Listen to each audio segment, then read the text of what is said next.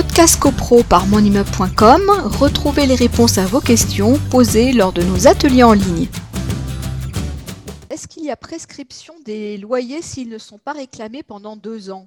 Des loyers comment? Ben, Je pense que c'est pour, pour, pour les, loyers du, du, du copropriétaire, du, du ah non, bailleur, hein, j'imagine. Oui. Il n'y a pas de prescription.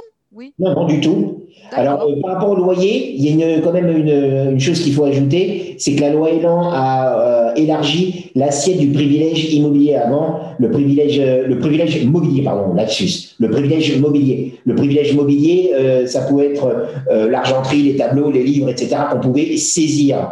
On peut saisir également le, le, loyer, comme je le, disais, donc que ce soit un, appartement meublé ou pas, la loi est prévue. Mais bon, elle a, prévu ça, sachant que la saisie sur loyer est de toute façon, euh, est de toute façon possible.